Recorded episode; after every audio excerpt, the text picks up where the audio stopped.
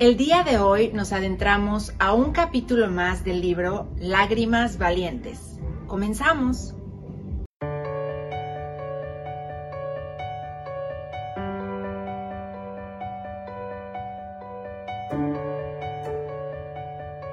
Ya estamos en vivo. Saludos amigos. Buenas tardes amigos, mucho gusto. Yo soy Raquel Diep y encuentro en Blue Chair, que es nuestra librería cristiana en la ciudad de Ensenada, Baja California. A mí me invitaron a este live. Ahorita los lunes a las 6 de la tarde, hora Pacífico, 8 de la noche, hora Centro, estamos teniendo lives sobre específicamente un libro, es Club de Lectura, este libro que se llama Lágrimas Valientes. Lo puedes mandar pedir a nuestra distribuidora Pescadito, con K, Pescadito. De hecho, este live lo estamos haciendo en las redes de Pescadito. Em, o si te encuentras aquí en Ensenada, puedes venir a comprarlo directamente aquí en Blue Chair. Yo soy hermana de la fundadora de este lugar, Rigel, y por eso eh, me invitaron, porque bueno, este tema de lágrimas se relaciona mucho con mi vida, con lo que estoy viviendo ahorita, y la persona que me invitó es Ricardo, le mandamos saludos a Ricardo, Ricardo es el encargado de Pescadito, así que ustedes que conocen Pescadito, pues seguramente tienen contacto directo con Ricardo. Le mandamos un saludo a Ricardo. Claro que sí. ¿Qué creen que pasó? Les platico. les platico para que oren. Para que oren y para que, si Dios les pone en su corazón, envíen apoyo a nuestro amigo Ricardo. Lo pueden hacer a través de Pescadito o de Blue Chair. Contáctenos, escríbanos. Ricardo dio el live de la semana pasada de este libro y él va a estar aquí con nosotros cada lunes. Él es el que está llevando a cabo estos lives y él me invitó a mí. Y la semana pasada saliendo de este lugar de dar un este un, pues de pasar una tarde muy padre hablando sobre este libro eh, sobre este libro en nuestra en nuestro club de lectura eh, Ricardo tuvo un accidente. Fue horrible. Cuando yo supe sentí horrible. Em, lo atropellaron. Él está bien. Pero un carro lo golpeó y está en el hospital. Está lastimado de su hombro y su rodilla. Parece que lo tienen que operar. Él está bien y me sorprende. Dios está con él ahorita tiene que ver cuestiones legales, tiene que ver lo de su operación, tiene que recuperarse, pero él está muy bien y está muy fortalecido y está poniendo sus ojos en Dios y todos estamos orando por él y Ricardo te mandamos este nuestro cariño, nuestras oraciones y nuestro apoyo. Y bueno, eso pasó con Ricardo hace una semana. así que los invitamos a estar orando por él y, y si quieren también apoyarlo porque pues tienen que operarlo y saben que estos siempre son gastos económicos fuertes, contáctenos en Pescadito y Blue Chair. Y bueno, Ricardo y yo compartimos una historia porque él, su esposa, se fue a casa, se fue a su casa celestial, creo que en el mes de marzo. y yo, mi esposo, también se fue a casa, se fue a la casa con nuestro padre en enero de este año. Y a mí me gusta decir, aprendí esta frase, que mm, el 21 de enero de este año, 2022, la preciosa vida de mi maravilloso esposo Adolfo García fue interrumpida por la gloria del cielo. ¡Wow! Qué increíble es cuando aprendemos a pensar como Dios piensa y, con verdades bíblicas y verdades eternas que nos fortalecen y nos ayudan a ver la vida de una manera diferente y que es la manera correcta de ver la vida cuando estamos plantados en Jesús. Así que, pues yo he estado atravesando todos estos meses, tengo ocho meses, atravesando el valle de lágrimas. La Biblia nos habla del valle de lágrimas y este es un versículo que a mí me ha sostenido mucho. Bueno, una porción, Salmos 84 del 5 al 7, dice, Qué alegría para los que reciben su fuerza del Señor, los que se proponen caminar hasta Jerusalén, cuando anden por el valle del llanto, se convertirá en un lugar de manantiales refrescantes. Las lluvias de otoño lo cubrirán de bendiciones. Ellos se harán cada vez más fuertes y cada uno se presentará delante de Dios en Jerusalén hay diferentes versiones y, y esta palabra me, me fortalece mucho porque pues yo me encuentro atravesando un valle de llanto y de lágrimas que yo me asombro cuánto el ser humano tiene la capacidad de llorar y de y con una intensidad y con un sentimiento que a veces me da miedo que digo, ¿qué es esto?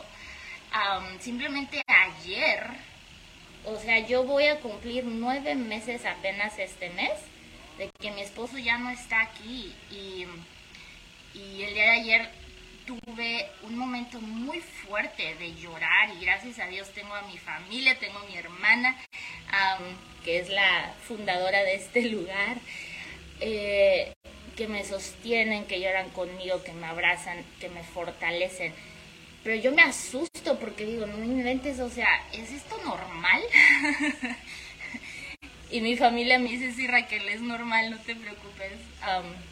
es el proceso de luto, es el proceso de, mm, de, de llorar. Y qué bueno que lo llores, y qué bueno que lo saques. Y yo casi diario lloro. Y gracias a Dios ha sido algo que, que, no, que se me ha facilitado hacer, el llorar. Pero sé que hay personas que muchas veces lo guardan o se van, sienten que tienen que ser fuertes o, o como que no están tan conectadas con sus emociones. Y a veces como cristianos este libro nos va explicando sobre eso nos explica que como cristianos como que tenemos este concepto de estar en victoria y de y de siempre estar en este modo de no sí pero Dios va a hacer esto pero este pero no no seas débil fortalécete o que fuera la tristeza no y, y este libro nos comienza a enseñar cómo cómo es necesario atravesar esos momentos de lágrimas de tristeza vivirlos y son también parte de la vida. Aunque tú tengas una vida en Dios, una vida en Jesús, vas a atravesar estos momentos y he conocido personas que están atravesando diferentes situaciones como la mía o quizás están viviendo a crisis de ansiedad, ataques de pánico, que muchas veces sentimos que si hay una razón buena para llorar, para sentirte triste, pues está bien, pero si tu mente, o sea, como los ataques de ansiedad o de pánico, si no tienes una razón, dices, tengo una buena vida, todo está bien, ¿por qué me siento así? ¿Por qué me pasa esto? Muchas veces como que, como que eso nos cuesta trabajo asimilarlo. Y, y bueno, este libro nos viene a, dar libertad en eso. no necesitas es decir, no necesitas conocer la razón por la que, la que te sientes así, pero sí necesitas, creo yo, en mi experiencia, sí necesitas conectarte con esas emociones y dejar que fluyan. La tristeza, el llanto, dejar que salga, incluso el enojo, la frustración, dejar que salgan. Pero ¿dónde la vas a dejar salir? En la presencia de Dios con un padre que te ama, que es amoroso, que es cariñoso, que te rodea, que te abraza. deja que salgan. Y Él tiene la capacidad de sanarte, de abrazarte y de volverte a dar vida y de volverte a dar esperanza. Eso es lo que yo estoy experimentando en este tiempo. Y, y en este libro eso nos anima. Me gusta mucho y gracias a Isha por escribir este libro, que además es un libro que está escrito en español y eso es muy bonito porque mucho del material que tenemos es traducción de inglés a español. Pero cuando hay escritores que ponen su corazón directamente en nuestro idioma es una bendición, es un recurso, hay que aprovecharlo porque nos podemos relacionar con mayor facilidad al vocabulario, a las vivencias.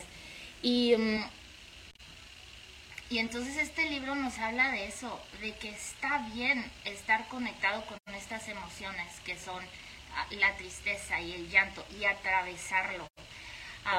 pero también nos habla de cómo el poner nuestra mente y nuestros ojos en las verdades que son eternas, eso trae una sanidad y trae un enfoque y nos saca adelante, nos ayuda a atravesar este valle y salir adelante.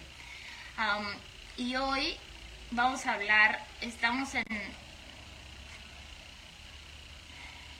en la primer parte del libro que se llama El despertar y tiene como muchos subtítulos y el subtítulo que toca hoy es Las zapatillas rosadas y otro que se llama Entre Navidad y Parucía.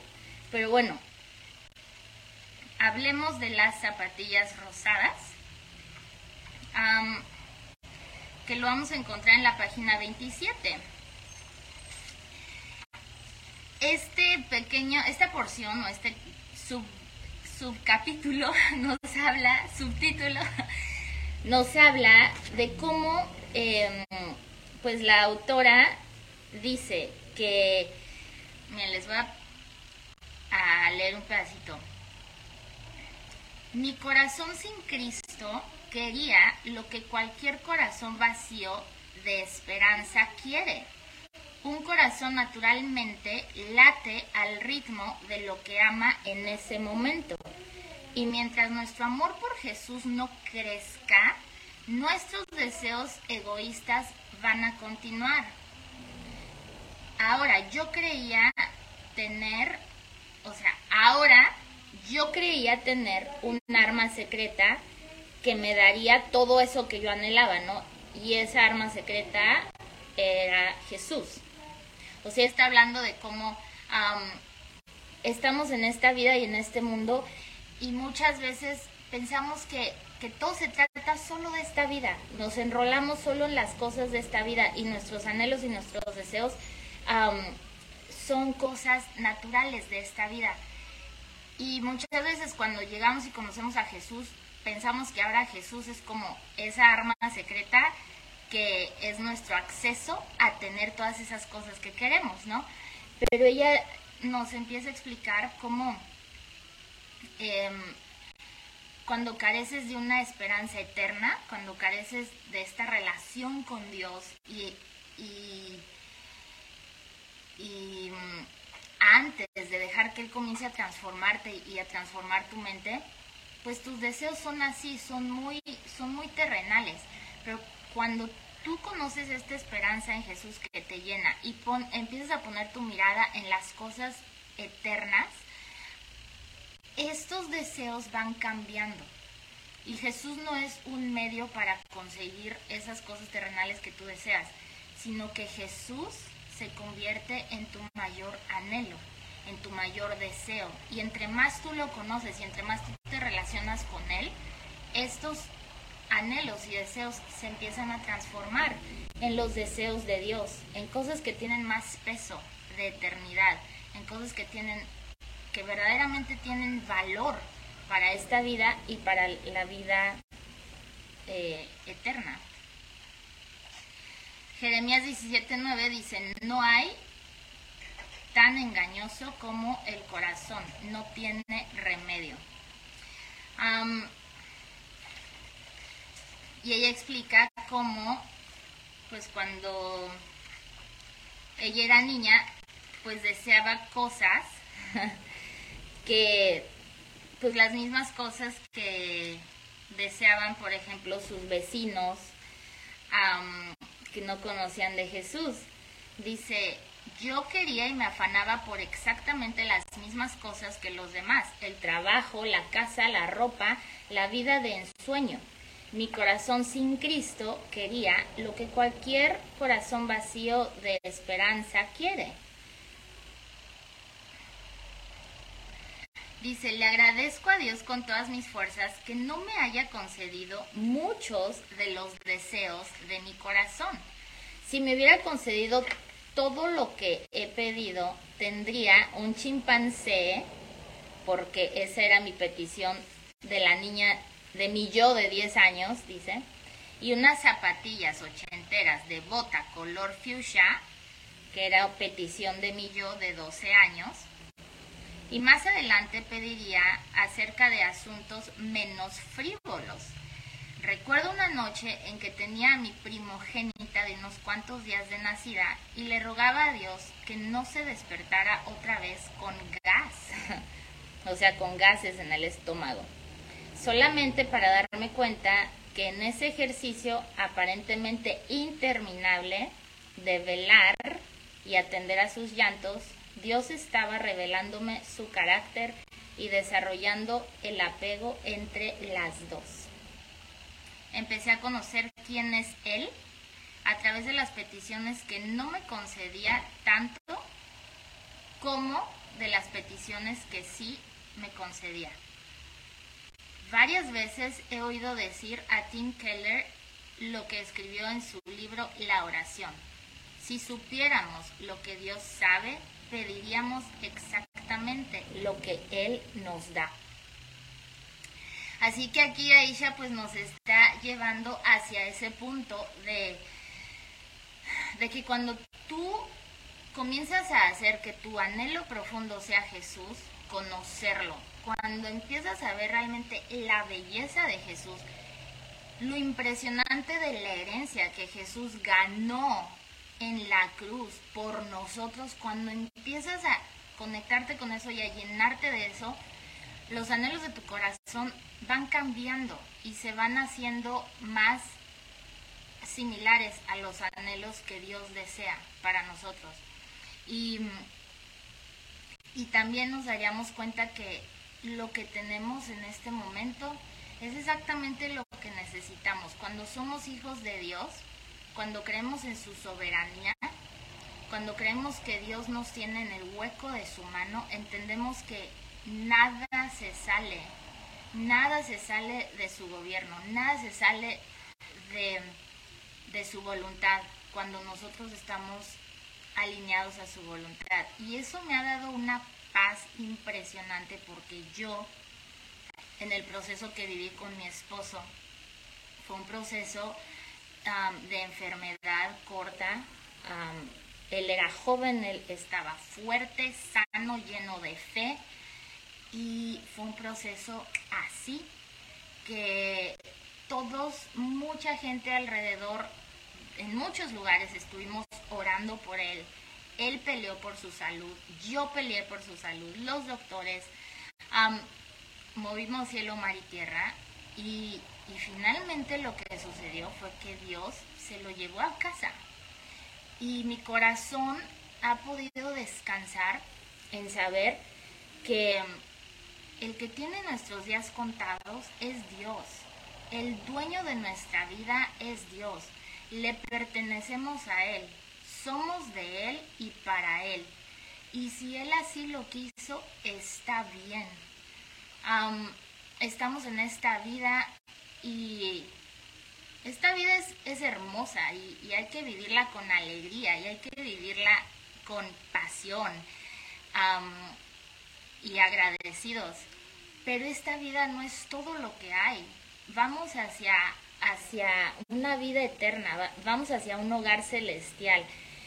Y realmente yo puedo entender que cuando Dios recoge y recoge a sus hijos, a los que están comprometidos de corazón con Él, es un regalo, es un regalo llegar al cielo, llegar a nuestro hogar eterno.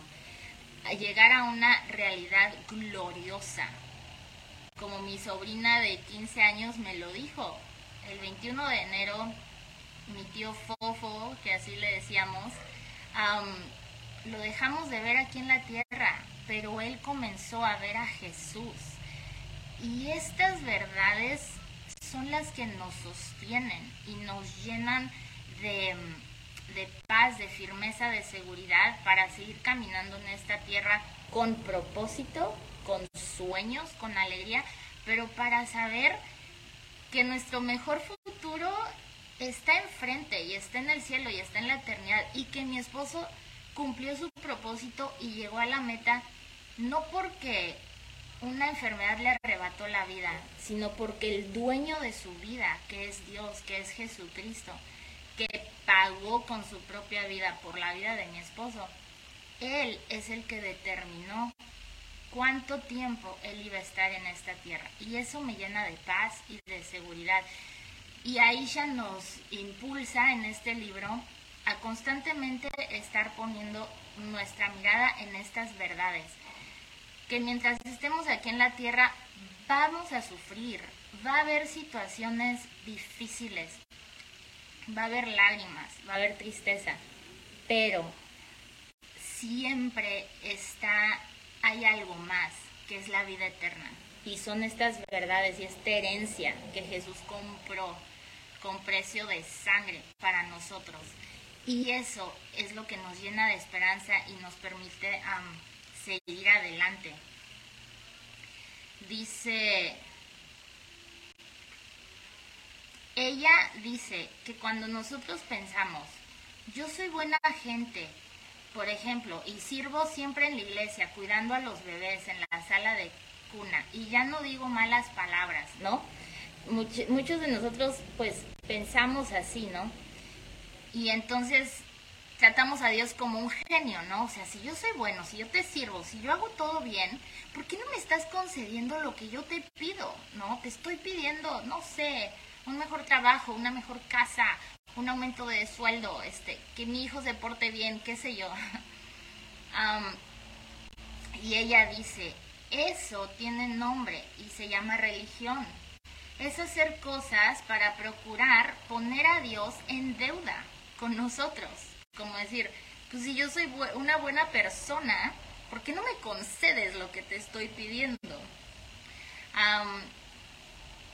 y ella dice, pero no estamos viendo que en realidad Él no nos debe nada. Pasé años sin ver la belleza cautivante y sin par de Jesús y por eso no lo veía a Él como el verdadero tesoro de mi vida y mi promesa cumplida. Debía haber más. Yo estaba enrolada en un estilo de vida de iglesia llena de actividades mientras mi corazón seguía insatisfecho y buscando lo mismo que había querido desde el principio, hasta que vi claramente, o uno mira a Jesús como ese rey majestuoso, indescriptiblemente bello y poderoso, o lo ve como alguien útil con quien vale la pena hacer sociedad para alcanzar eso otro que sí consideramos realmente bello y absolutamente necesario. ¡Qué ignorancia! Así nos dice Aisha. y saben que es verdad y es lo que yo estoy viviendo y estoy experimentando. Yo, cuando pasé esta situación con mi esposo, yo le decía, a ver, pausa, voy a leer esto que me está diciendo Ricardo, que dice, recordé el Salmo 139 porque tú formaste mis entrañas, tú me hiciste en el vientre de mi madre, mi embrión vieron tus ojos. Y en tu libro estaban escritas todas aquellas cosas que fueron luego formadas, sin faltar una de ellas. Así es. Dios es nuestro dueño. Dios es quien escribe el libro de nuestra vida. Y cuando entramos en ese entendimiento, podemos tener paz de que lo que nos sucede, o incluso como esto, que mi esposo, el esposo, la esposa de Ricardo, ya llegaron al hogar celestial, podemos tener paz de que su dueño, Dios, es quien decidió eso y está bien. Y aquí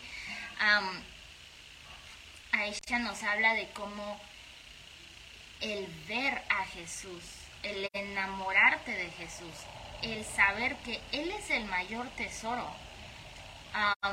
eso te cambia la vida y te da otra perspectiva. Y aun cuando no recibes esas cosas que tú consideras que necesitas y que deseas y que mereces, eso pasa a segundo plano, porque cuando tienes el tesoro que es Jesús, lo tienes todo, lo tienes todo. Y, mm, eso es lo que yo he estado experimentando. Dice Salmo 37, 1 al 6, no te irrites a causa de los impíos, ni envidies a los que cometen injusticias, porque pronto se marchitan como la hierba, pronto se secan como el verdor del pasto. Confía en el Señor y haz el bien. Establecete en la tierra y mantente fiel. Deleítate en el Señor y Él te concederá los deseos de tu corazón. Encomienda al Señor tu camino. Confía en Él y Él actuará. Hará que tu justicia resplandezca como el alba tu justa causa como el sol de mediodía. Dice, quizás lo que pasa con muchos cristianos es que siguen deseando lo que poseen aquellos que viven sin perspectiva eterna y esconden su irritación en peticiones egoístas.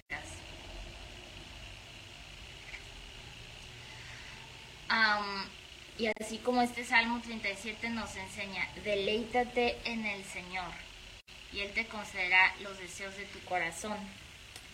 Vamos aprendiendo que, como dice Aisha, el corazón que tiene al Señor como suficiente deja de estar irritado y envidioso por lo que no tiene y pasa a estar confiado y a deleitarse al encomendar a Él su camino.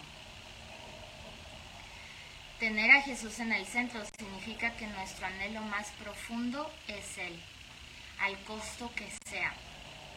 Deleitarme en Él significa que el alivio de mi vida y la alegría más deliciosa que existe para cada átomo de mi existencia es quién es Él y no lo que Él puede darme. El deleite del redimido está en la relación. Es decir, el sabor más anhelado por el que ha recibido el regalo de la adopción divina es la cercanía que provee ese nuevo Padre al tenernos bajo su brazo protector. Um, como Santiago 4.3 que dice, y cuando piden, no reciben, porque piden malas intenciones para satisfacer sus propias pasiones. Dios nos rescata por amor, nos muestra podredumbre, nos llama al, arrepentimiento y nos da hambre y sed de justicia. y bueno, cuando vamos viendo a Jesús, cuando vamos abriendo los ojos de nuestro corazón, los ojos espirituales. Es que lo maravilloso y lo increíble de Jesús es que Él es eterno. Es que siempre hay más en Él, siempre hay cosas por descubrir. Y quizás si tú hoy no tienes esta perspectiva de, de el tesoro que es Jesús,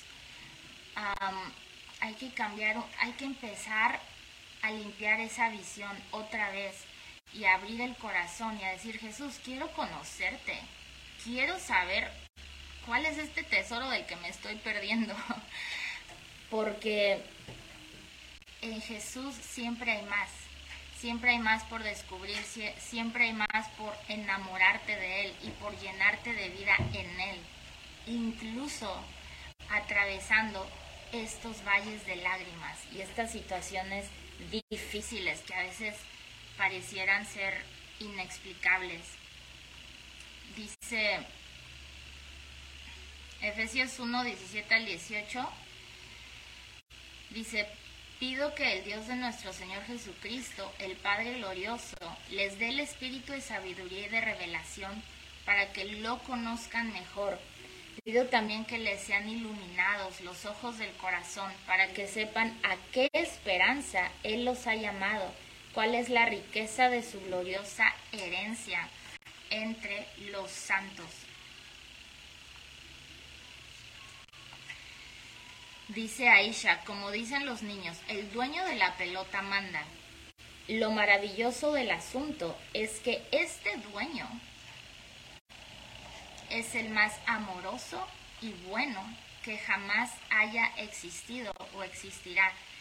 A veces tenemos que empezar a a cambiar nuestra mente. ¿Cómo piensas de Dios? ¿Qué piensas de Dios? ¿Cómo piensas que Él te ve? ¿Cómo piensas que Él se siente acerca de ti? ¿Por qué Él te ama? Porque Él es amoroso? porque Él es tierno, compasivo? Porque Él disfruta pasar tiempo contigo? y tenemos que cambiar esta perspectiva. Y, em, y ahí encontramos la vida en Jesús. Dice este dueño es paciente y no nos ha dado lo que merecemos, que es la muerte, sino exactamente lo opuesto. Nos ha dado gracia en su único Hijo. Dice Hebreos 4:16, así que acerquémonos confiadamente al trono de su gracia. Y sepamos que confiadamente no es con aires de superioridad o sintiéndonos merecedores de su atención o respuestas. No nos acerquemos con demandas, sino con humilde súplica, con cercanía cálida y con alegría de que lo mejor ya nos ha sido dado. Presentemos cada necesidad y deseo al Señor porque Él es bueno y es el que más se preocupa por darnos lo que necesitamos. Y a medida que avancemos en conocerlo en la palabra, nuestras oraciones se tratarán más de lo que tiene un peso eterno y menos de lo que se va a terminar algún día. Este es el consejo de Aisha y así termina este subtítulo Las zapatillas rosadas. Y pues estamos hablando de esto, de, poner nuestro corazón en esas cosas que tienen peso eterno, poner nuestro corazón en conocer a Jesús y en deleitarnos en Jesús y en conocer este amor que es vivo. Y eso nos va a llenar y eso, eso nos va a hacer atravesar el valle de lágrimas, pero de qué manera, sostenidos por Dios, rodeados de sus brazos de amor sabiendo que podemos llorar y podemos descargar nuestro corazón, pero que Él está ahí, nos sostiene y nos levanta y nos da vida y nos da nuevos sueños y nos da consuelo y nos da gozo y que Él es el mayor tesoro que podemos encontrar. Bueno, creo que, que por ahorita aquí lo vamos a dejar. La siguiente es entre Navidad y Parucía. Fíjense, tuve que investigar qué significa parucía. O sea, el siguiente subtítulo pues habla igual de cómo nos encontramos en esta vida eh, eh, en un trayecto. Esta vida es pasajera vamos rumbo a la vida eterna. Parucía significa el advenimiento glorioso de Jesús al final de los tiempos. Entonces, nos encontramos entre Navidad porque Navidad es cuando Jesús vino a la tierra y nació. Dios vino como hombre y nació y vivió y sufrió todo y lo peor que nosotros podríamos sufrir, Jesús lo sufrió y Jesús lo cargó. Pero después Jesús venció la muerte y Jesús vuelve, va a volver por nosotros y nos va a llevar a casa y va a venir a reinar en esta tierra junto con nosotros. Y eso es maravilloso y eso nos llena de esperanza y ahí nuestra mente tiene que estar puesta. Finalmente pues les termino platicando que mm, cuando cuando yo pasé este proceso con mi esposo, yo oraba y le decía, Dios, yo quiero que sanes a mi esposo, pero aquí en la tierra, no lo sanes en el cielo, sánalo aquí. Yo le decía, no quiero ser una viuda joven, yo se lo decía, porque yo tengo amigas que son amigas de fe, que son amigas adoradoras, que sus esposos eran hombres de fe, y algunas de ellas son viudas ahora, son viudas jóvenes son mamás viudas jóvenes. O eh, algunas de ellas ya están en el cielo, mujeres de fe que ya están en el cielo y que una amiga que es más joven que yo y que atravesó un proceso difícil de, enfermedad. Y, um, y cuando yo viví este proceso con mi esposo, yo le decía, Dios, yo no quiero ser una vida joven, por favor, concédeme y sana a mi esposo. Y todo el proceso yo puedo ver la mano de Dios, cómo estuvo conmigo, cómo estuvo con mi esposo. Siempre estuvo ahí, ahí sosteniéndonos, pero finalmente Dios decidió llevarlo a casa. Y, mm, y yo pude entender que Jesús mismo atravesó esta tierra. Em, él fue perfecto. Estamos en un mundo roto, es lo que Aisha también nos explica en su libro. Estamos en un mundo roto, frágil. Eh, somos seres llenos de debilidades y expuestos a, fragilidad y a debilidad.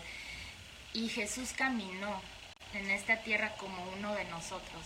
Él se mantuvo puro, sin pecado, perfecto, pero caminó y vivió todo nuestro dolor, todo el sufrimiento, cargó en sus hombros nuestro pecado, nuestra culpa y él mismo le dijo al Padre, Padre, si es posible, pasa de mí esta copa.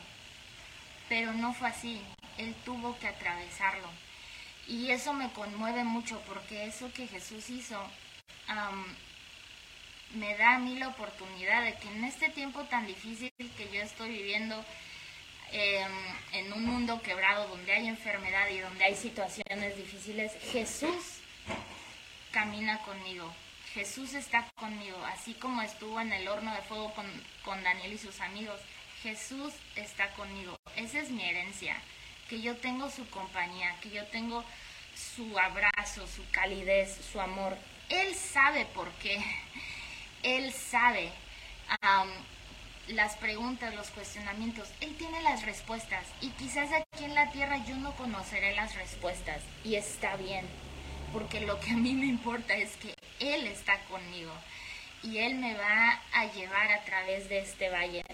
Y, así como Él tuvo que atravesar y el Padre no le concedió no vivir ese momento de tanto sufrimiento, y de la misma manera el Padre no me concedió que mi esposo se quedara en esta tierra.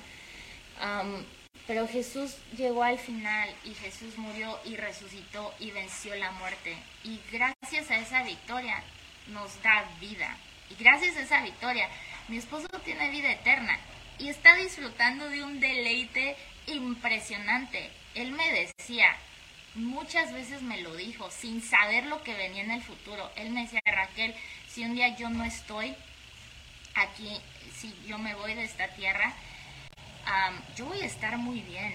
Por mí ni te preocupes. Tú sigue adelante. Dios va a estar contigo. Tienes que ser feliz y sigue adelante por mí ni te preocupes, yo voy a estar muy bien. Y así es como Él está, Él está muy bien, Él está feliz, Él está glorioso.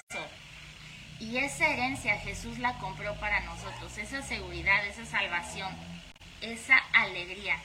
A Jesús le costó, y por eso yo me siento agradecida, porque estoy atravesando un valle de lágrimas, pero Jesús está conmigo. y Él tiene la potencia para cargar en sus hombros lo que yo no puedo. Ese dolor, ese sufrimiento, ese hueco, ese extrañamiento, Jesús lo puede cargar. Y esa es mi herencia. Y también Jesús me puede llenar de esperanza para un buen futuro, para darme nuevos sueños, ah, para ayudarme a, avanzar, a correr, a caminar. Jesús está conmigo. Y así como Él resucitó y venció la muerte, y está reinando en gloria y un día volverá. De la misma manera, yo voy a pasar este valle y yo voy a estar mejor de como estoy ahorita. Voy a estar mejor y voy a volver a experimentar ese gozo pleno, esa alegría que a mí me asombra porque ya lo disfruto. Gracias al Espíritu Santo, gracias a la obra de Dios en mi vida, yo puedo disfrutar de un gozo y una paz y una alegría que es inexplicable. Pero puedo creer que viene más, que viene más, que Dios cambia mi lamento en alegría, que vienen días buenos, que vienen días gloriosos aquí en la tierra y que finalmente vienen días gloriosos en el cielo, en la presencia de Dios. Esa es nuestra herencia. Le costó a Jesús y, y vale la pena enamorarnos de Él y abrazar esta herencia preciosa que Él ganó para nosotros en la cruz. Gracias por estar con nosotros, por ver este live. Los invitamos a compartirlo. Les mandamos saludos y el próximo lunes pues aquí estaremos. Alguien estará aquí eh, dándole continuación a Lágrimas de Valientes por Aisha de López. Adiós, nos despedimos. Saludos Policarpo.